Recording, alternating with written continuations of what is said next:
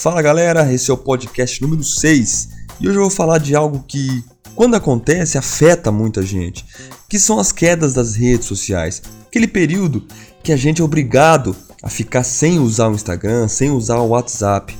Mas não é de hoje que a gente bate na tecla que a sua rede social não pode ser a vitrine do seu negócio, independente se ele seja um produto online ou offline.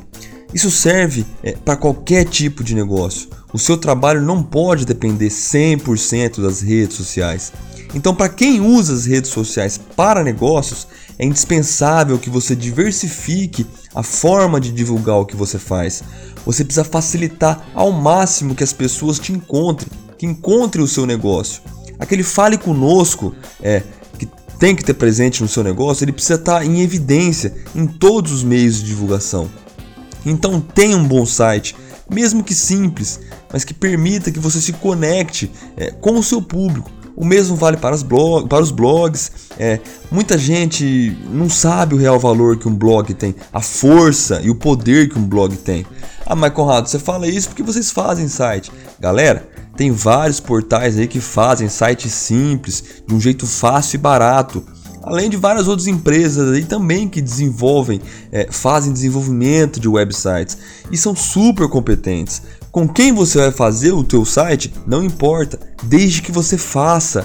Então essa sacada aqui não é para vender o meu produto, mas é para alertar é, a real importância em você diversificar as formas de divulgação do seu negócio.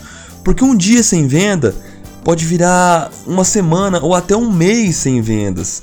E a gente não sabe o que pode acontecer, qual vai ser o futuro das redes sociais.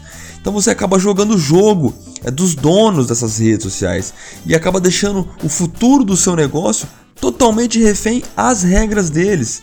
Então eles podem apagar a sua conta amanhã sem mais nem menos. E aí você fica na mão.